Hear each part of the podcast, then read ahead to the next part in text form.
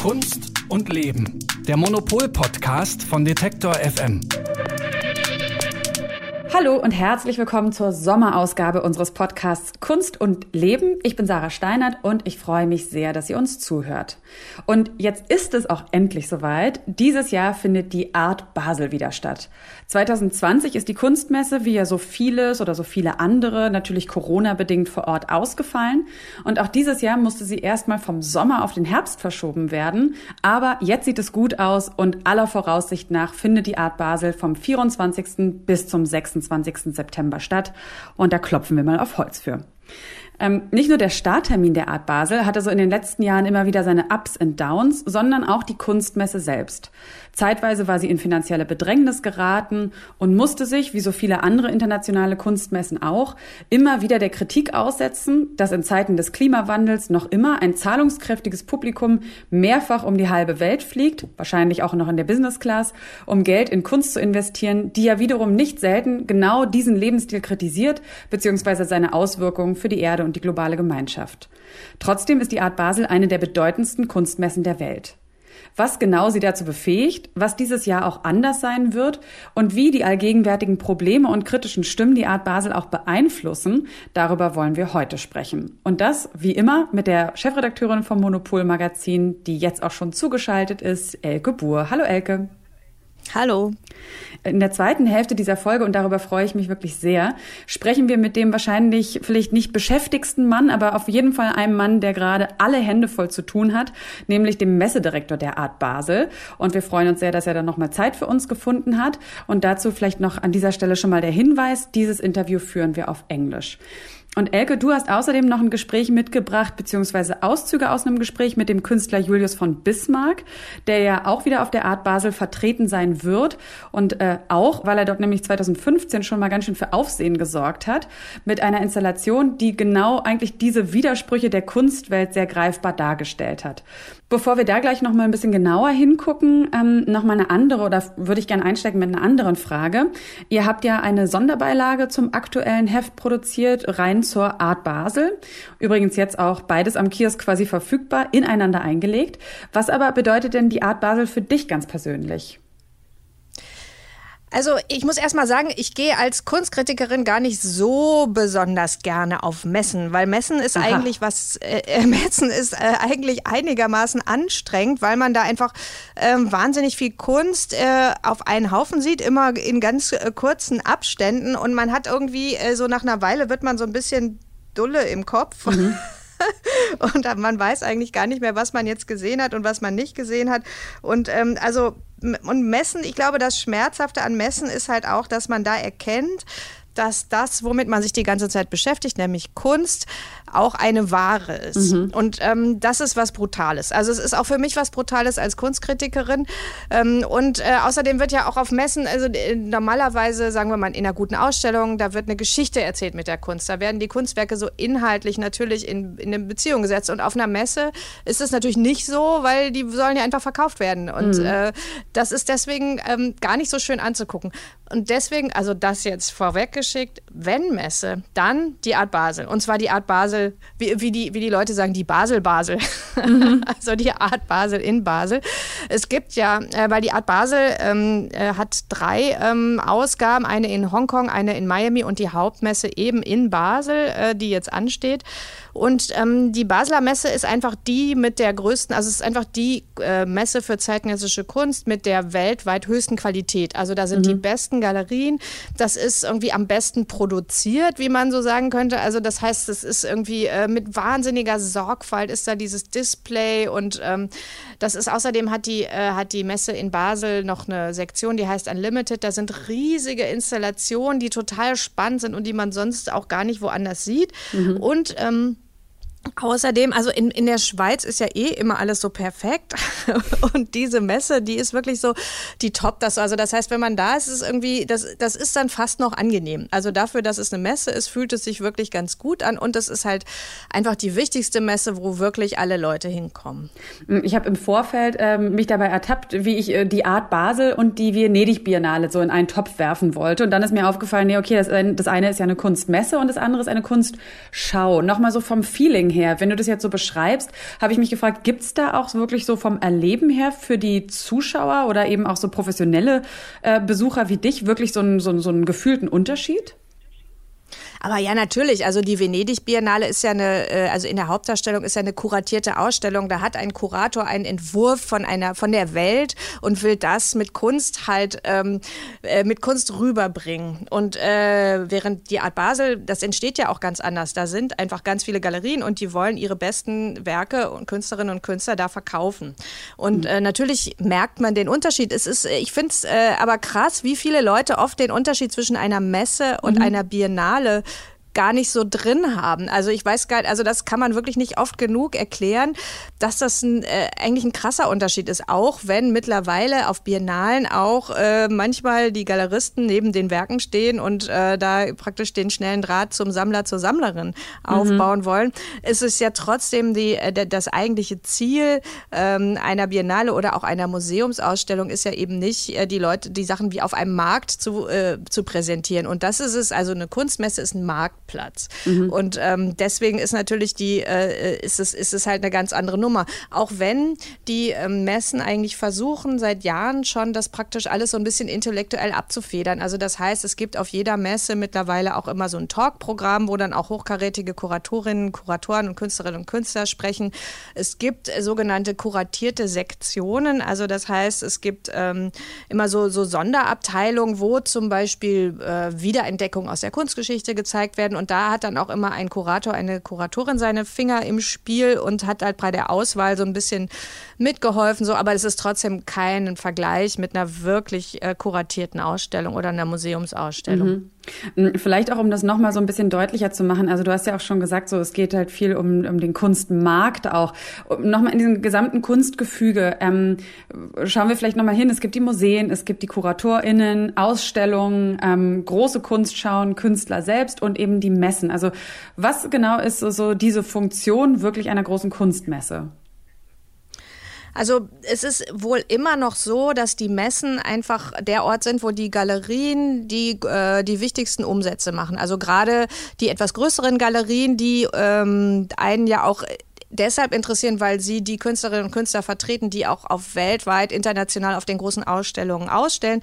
Diese Galerien sind darauf angewiesen, dass sie einen äh, großen Teil ihrer Umsätze auf diesen internationalen Top-Messen machen. Also wenn zum Beispiel, also das ist ganz ähm, notorisch immer die Berliner äh, Galerien. Da wird halt immer gesagt, auch zu Recht, hier in Berlin gibt es halt nicht die Sammlerinnen und Sammler, mhm. die, die alle wirklich, äh, die da ausreichend kaufen könnten, weil in Berlin gibt es keine Industrie und so weiter.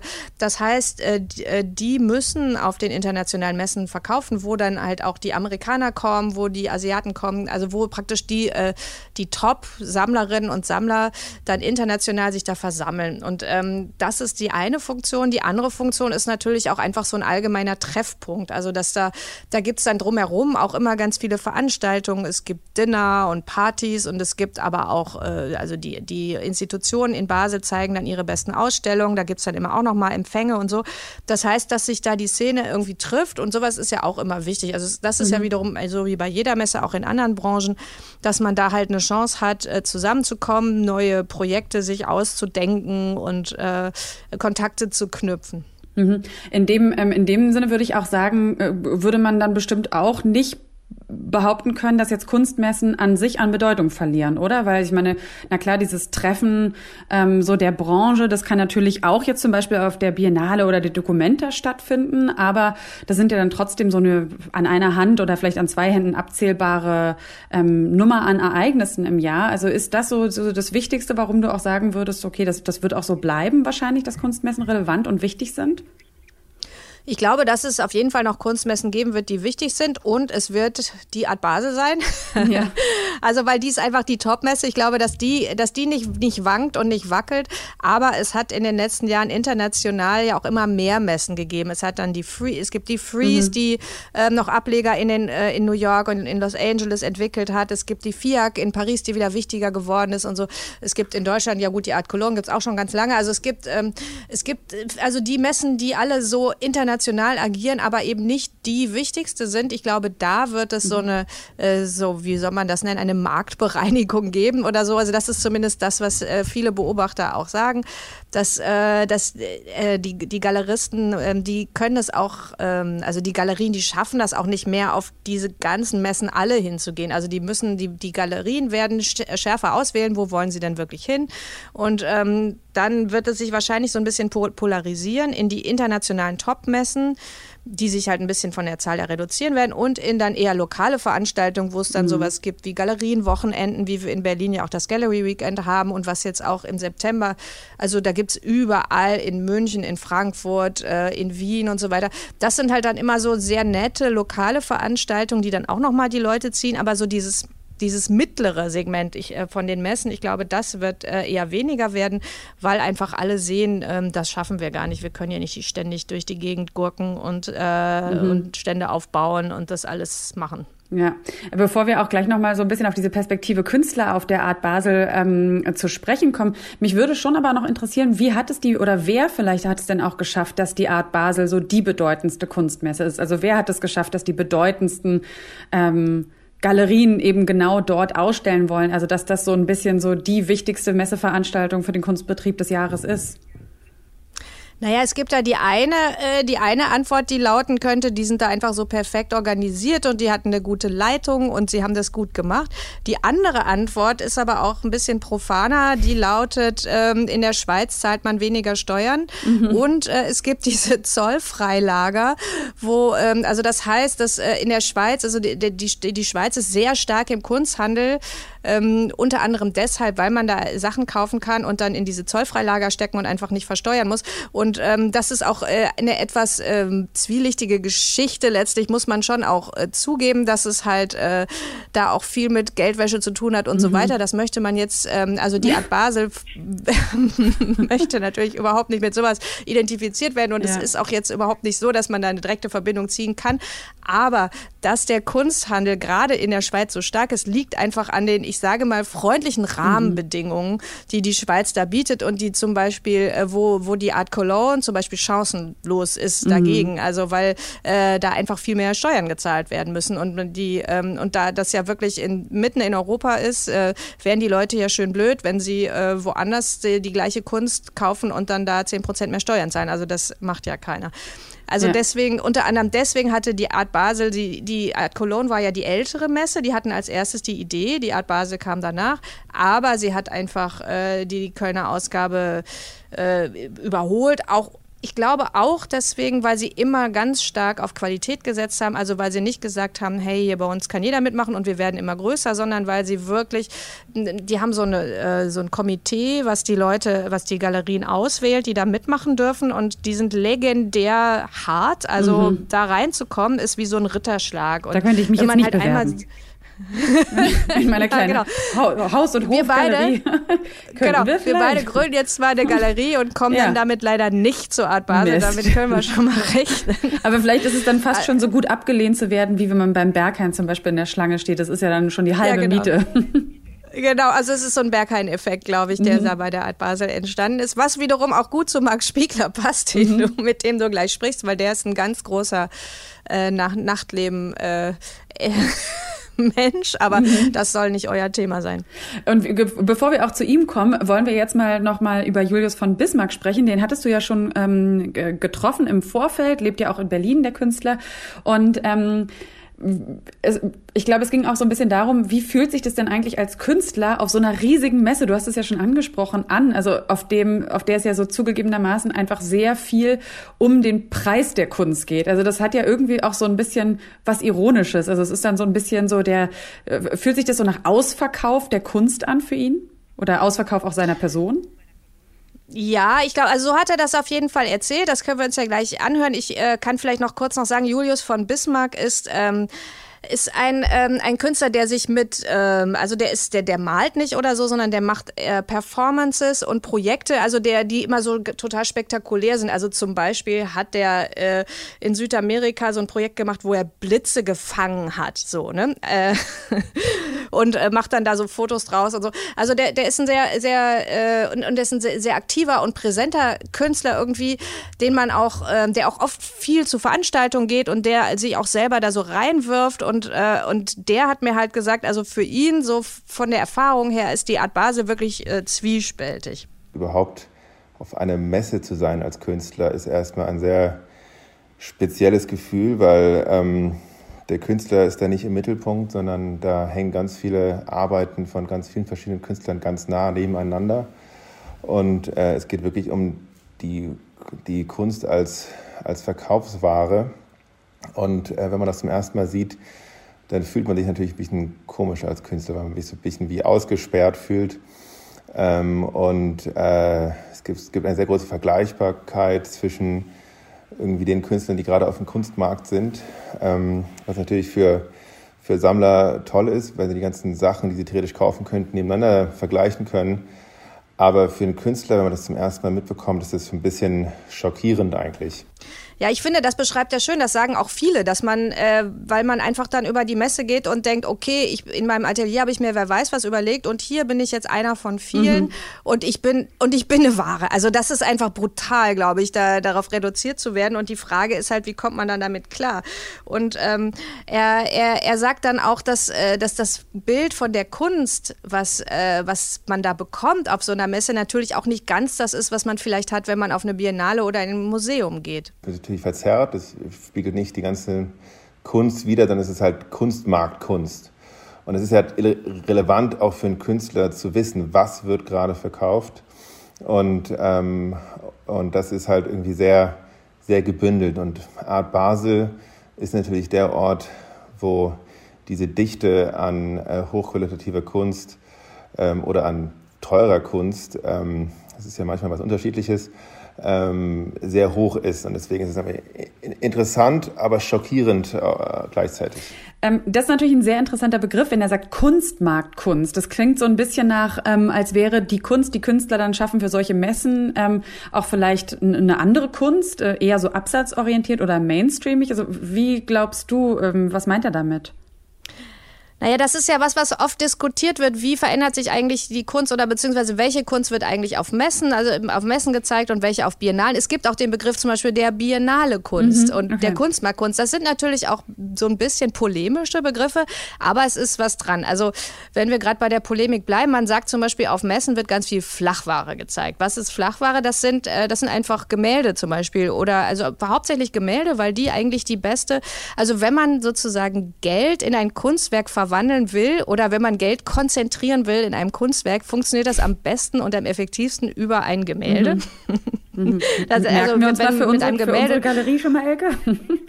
Ja, genau. Also mit einem Gemälde unterm Arm kann man sozusagen Millionen einfach wegtragen.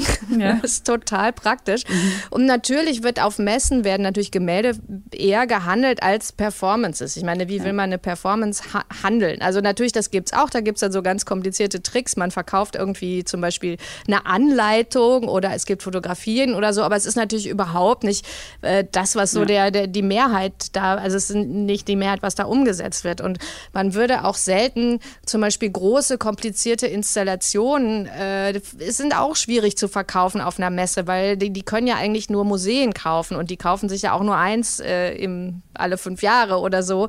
Äh, während zum Beispiel ein Gemälde, da können ja, also Sammler kaufen ja endlos viele Gemälde. Mhm. Es gibt ganz viele Sammler, die Gemälde kaufen können und so.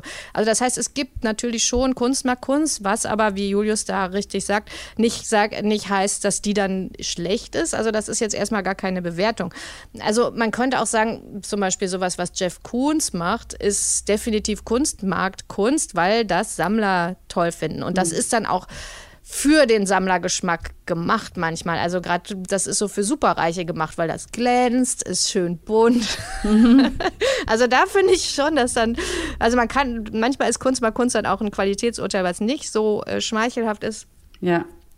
Ja, aber mhm. äh, wie gesagt, in, in, in Basel gibt es halt beides so. Ne? Also es gibt ganz, ganz, also, also Kunst, die sich gut verkauft, muss nicht automatisch deswegen irgendwie doof sein oder so, aber auch nicht andersrum. Mm, aber sehr interessant finde ich dann wirklich dieses Projekt, was er 2015 auf der, oder die Performance, die er 2015 auf der Art Basel gezeigt hat. Also erstmal haben wir jetzt ja schon gelernt, Performance eigentlich nicht so eine gute Idee.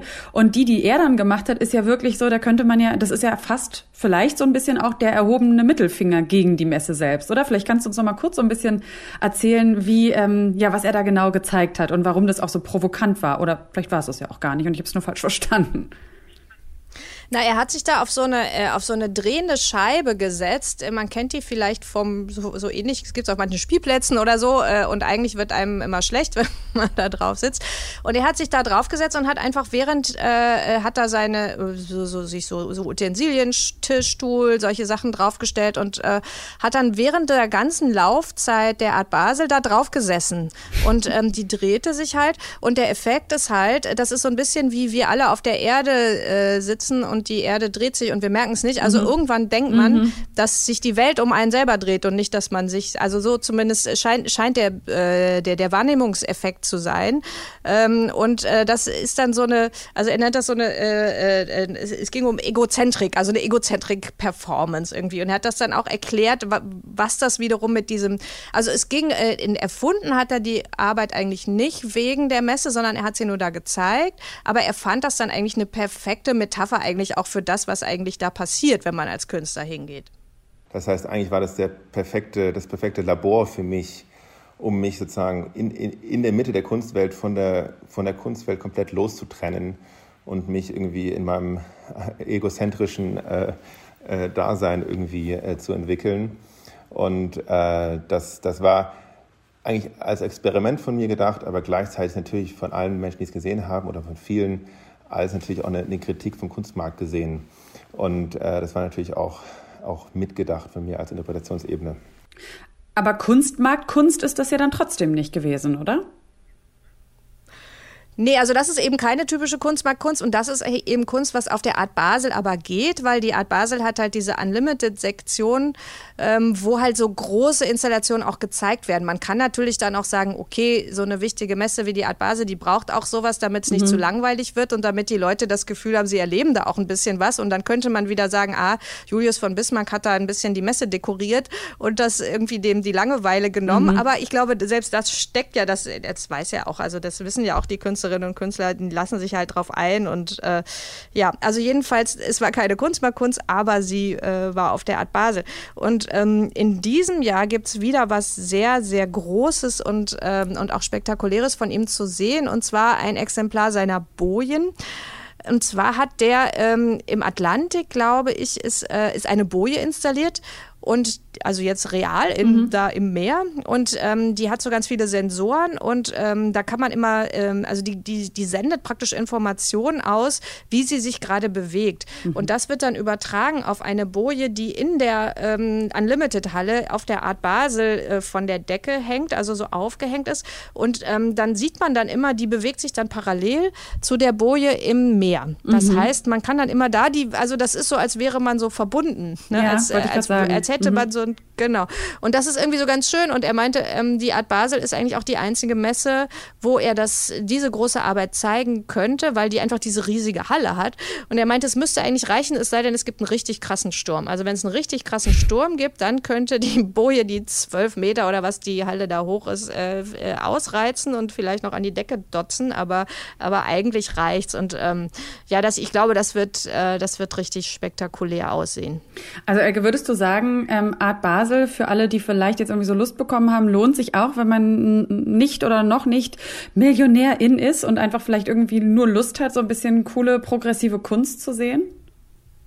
Ja, das, das lohnt sich auf jeden Fall. Also es ist ja so, ähm, äh, auf dieser, auch auf der Art Basel ist es ja so gestaffelt. Es gibt erst den äh, VIP-Tag, da sollen dann mal die Millionäre und Millionärinnen durchstarksen mhm. mit ihren lustigen hohen Schuhen und äh, den Champagner trinken. Und wenn das vorbei ist, dann am Wochenende, dann wird eigentlich alles auch wieder einigermaßen normal.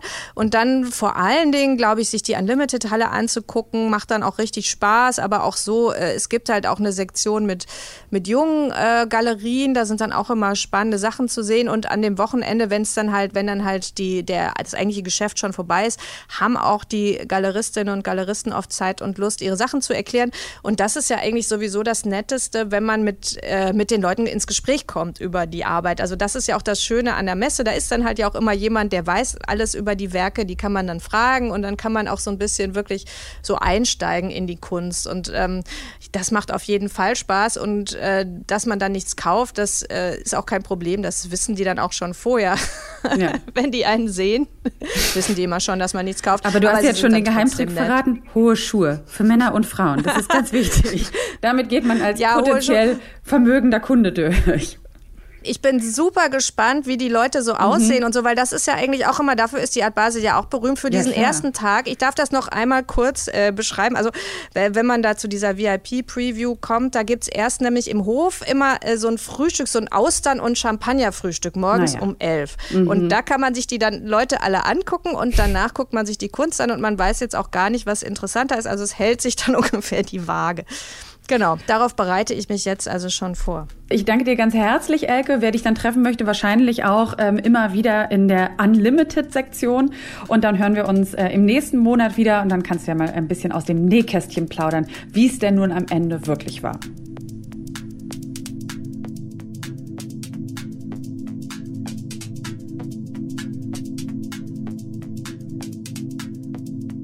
273 Galerien aus 33 Ländern werden laut Veranstalter dieses Jahr auf der Art Basel anwesend sein.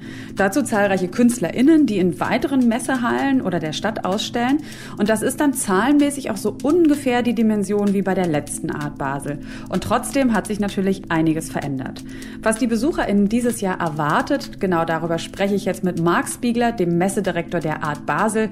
Dafür wechsle ich jetzt mal ins Englische und sage Hello Marc, so nice to have you. Hi, Sarah. Thanks for having me. What would you say, like, due to COVID restrictions, and maybe, but also more like generally due to like the pandemic, what is what is different this year at Art Basel from like an organizational point of view, but also content-wise?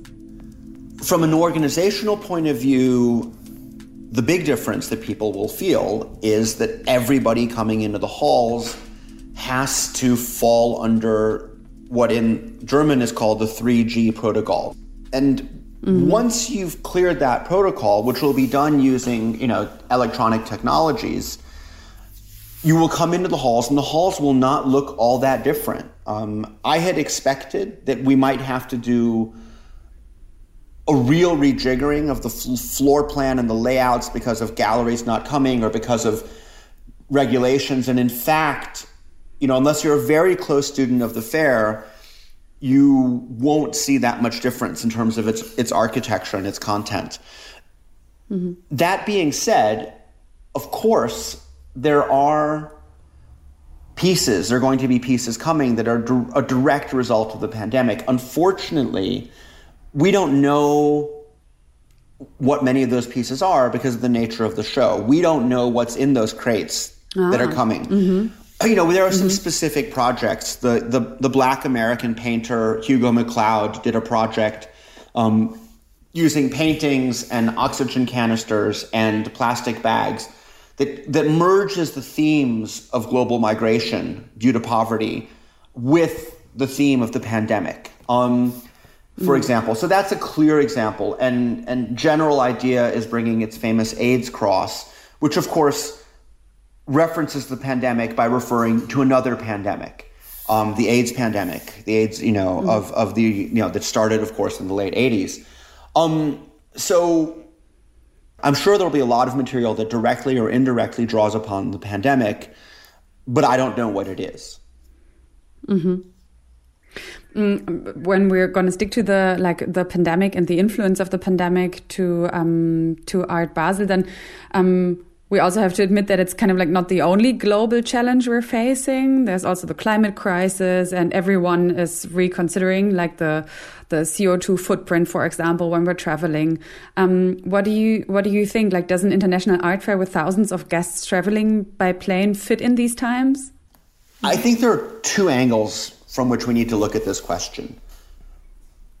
The first is, what can we do as an art fair organization in order to address this issue, short of canceling our fairs or making them fully virtual, mm-hmm. neither one of which would really serve the underlying purpose of our fair organization, of our organization in general, which is to connect great patrons from all over the world with great artists from all over the world via galleries. Mm-hmm. So, what can we do? What we can do is, first of all, this is something we've been in the process of doing quite in a quite granular way, is to really study our environmental impact and how we can do better. And examples of that include using recycled materials, recycling mm-hmm. uh, things that we build, like architectures, using them longer, for example, working on ways in which the people who come to our shows, whether that is the visitors or the gallerists, can also reduce their carbon footprint. Um, and all of that being said, I think we have to be honest about the fact that an art fair is an inherently problematic event from an environmental sustainability mm-hmm. standpoint. And then this is where I would mm-hmm. pull the camera wider and say that I think, in my mind, on the one hand, we have to do everything we can to make sure that our art fairs are as doing as little environmental damage as possible.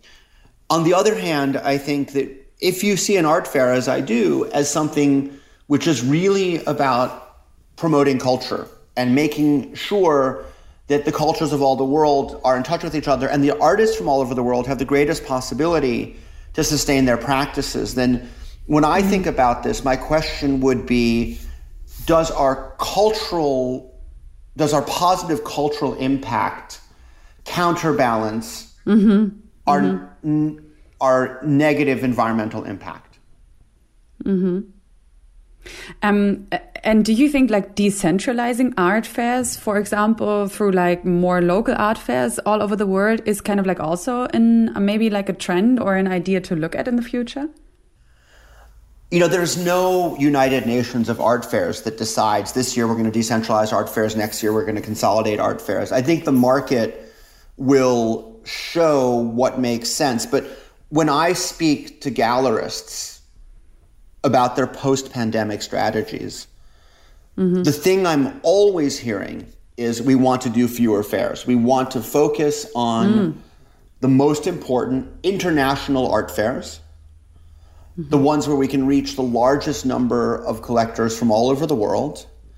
And then we want to think very carefully about the other fairs that we do and make sure that we're doing them for a reason. Now, obviously, if you're a gallery from Paris, you're going to do FIAC. And if you're a gallery from Brussels, you'll probably do Art Brussels. And if you're a gallery from Berlin, you'll be part of Gallery Weekend Berlin, which of course I know is not a fair, but the point is it's an engagement. And I think mm-hmm. people will do fewer engagements um, because I think they've got, they've had time to reflect on the business and what kind of businesses it is that they want to run but also because in many cases, and this is particularly true for German galleries, a lot of them have realized that there's an enormous market which is in driving distance of their gallery. You know, the Mittelstand collectors mm-hmm. in Germany, for example. Mm-hmm. Um, let me back that up because I'll, I'll, phrase it differently for you. Yeah. Mm-hmm.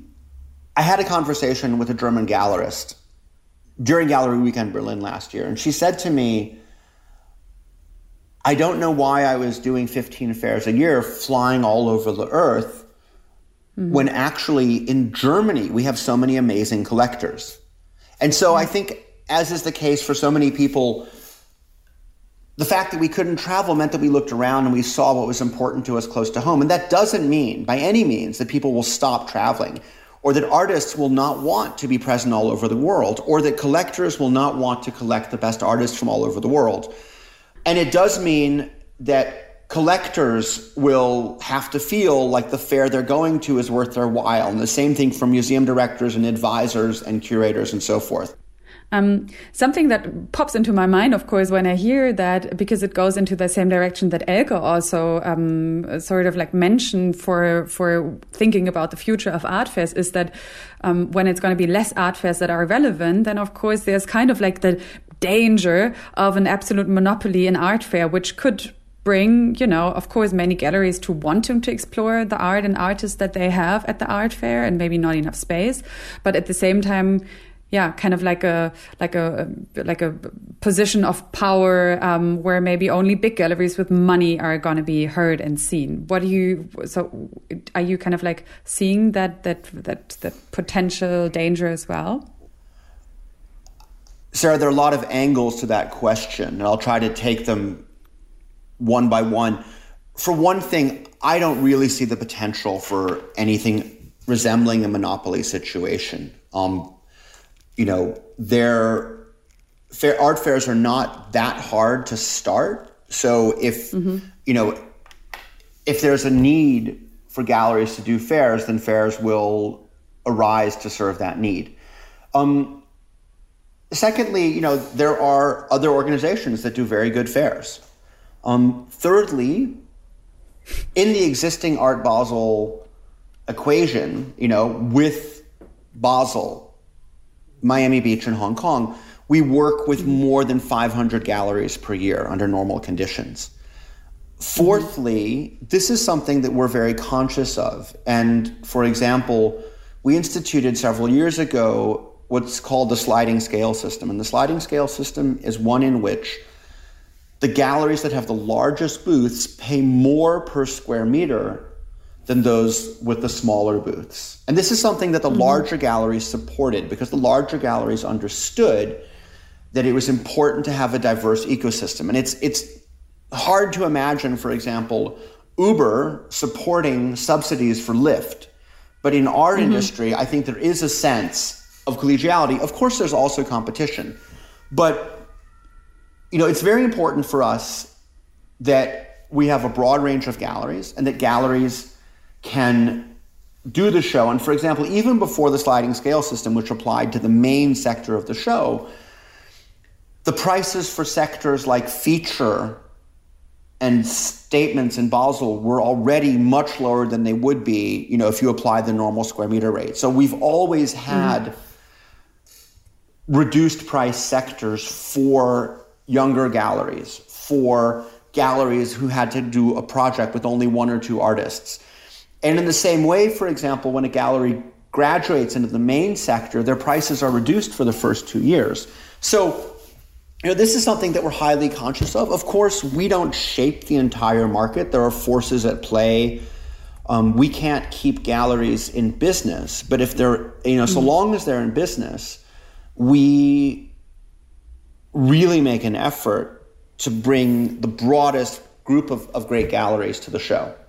It's important to us that our Basel doesn't just reflect the market, but also reflects upon the market, that we think about what's happening in the art world and that we mm. think about which kinds of galleries it's important to support. Galleries that are bringing a new generation of artists to the fore, or a group of artists that was ignored because of this the color of their skin, because of their gender, because of their sexual identity before. So, you know, I think we're, you know, we obviously are a business. You know, we, mm-hmm. but we don't just sell square meters. I think we really try to present a vision of the art world and push the market in an interesting direction. Mm-hmm.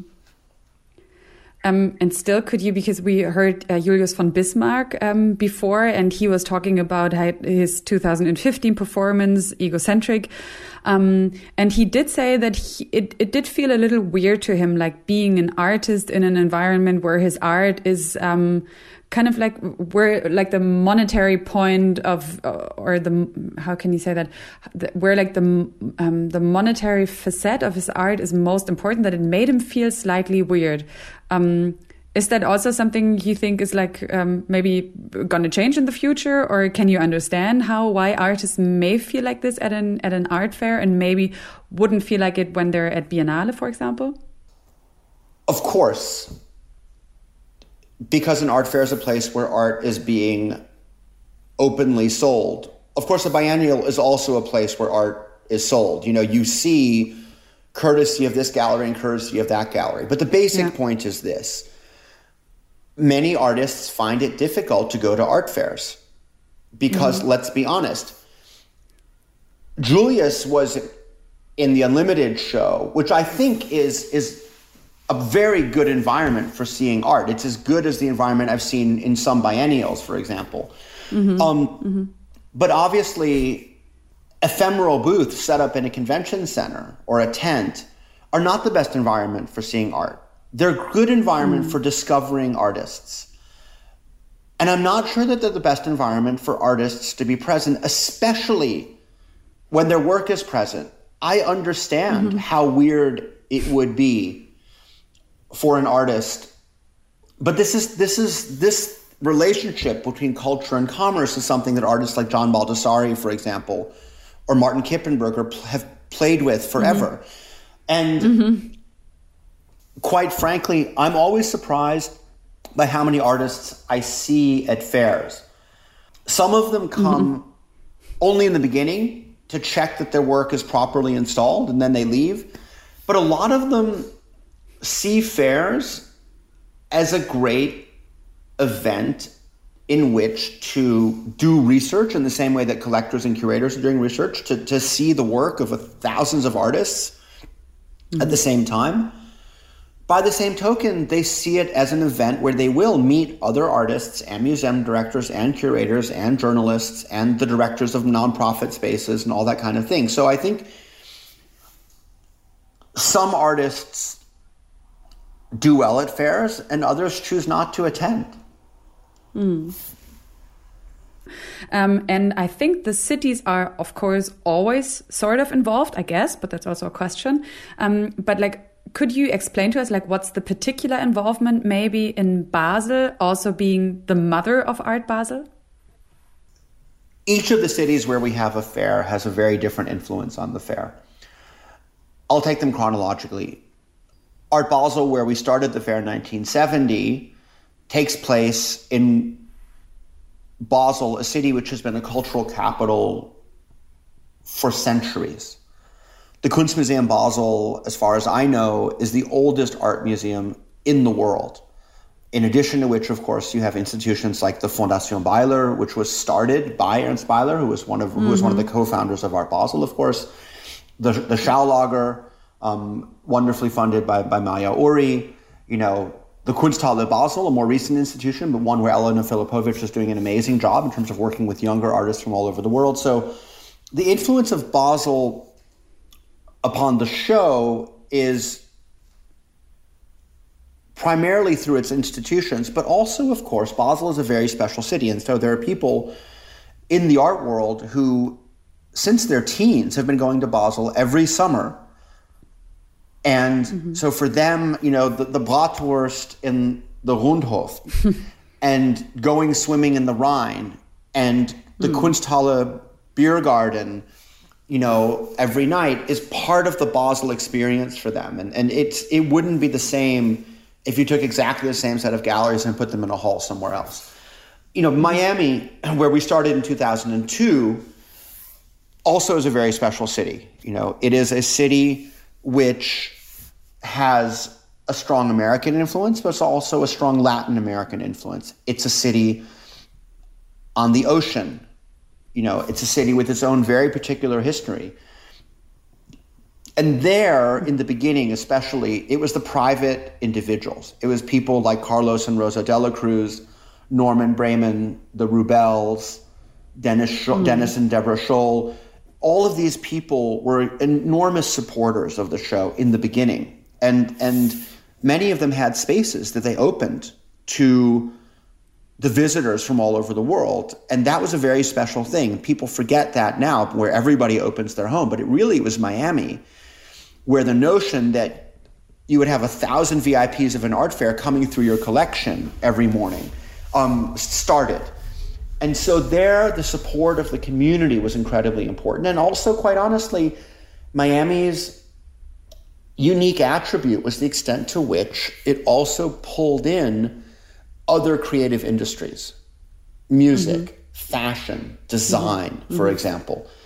And that has to do with Miami's position as a place where these industries wanted to be on stage. Of course, our most recent fair is Hong Kong, which we acquired 10 years ago and launched in 2013 under the Art Basel Hong Kong name. And there, of course, what's amazing is that Hong Kong is a cosmopolis. It's really, it brings together, you know, not only all of, you know, people from all over Asia, but also people from all over the world. You know, you have the Australians, but you also have a huge French population there, for example. And it's a city which brings together a lot of different cultures, but was also is, is a gateway to Asia. And I think, you know, what Hong Kong has that the other two cities don't have is a really strong gallery scene with galleries mm-hmm. that are in our show you know, from Hong Kong, but also galleries from all over the world who came to mm-hmm. Hong Kong as a result of what happened around Art Basel Hong Kong. So, so again, you know, in Basel, you have the public institutions as a kind of foundational element for us. In Miami, you have the private collectors as a foundational element for us. And in Hong Kong, you have the commercial gallery scene as a, as a foundational element for us. And these are these are this is the thing that makes each of the shows very different once you leave the halls. Yeah. I was just going to say, it sounds like, um, although they're all kind of like happening under the name of Art Basel or under like the also organizational roof of Art Basel, um, each, each each fair is like a complete different experience. And when we're now kind of like going back to this year's Art Basel, what what, what Mark would you recommend if I want to have like the like the best Art Basel experience this year? Kind of like how do I plan my day? How can I? What's maybe the one thing or the one sort of like area I should go and see at the fair, and um, what to plan around? I mean, I know you already mentioned it, um, and I know from an interview that I read with you that you, for example you go swimming in the Rhine apparently every day during the fair. Is this how to start, like the perfect Art Basel day?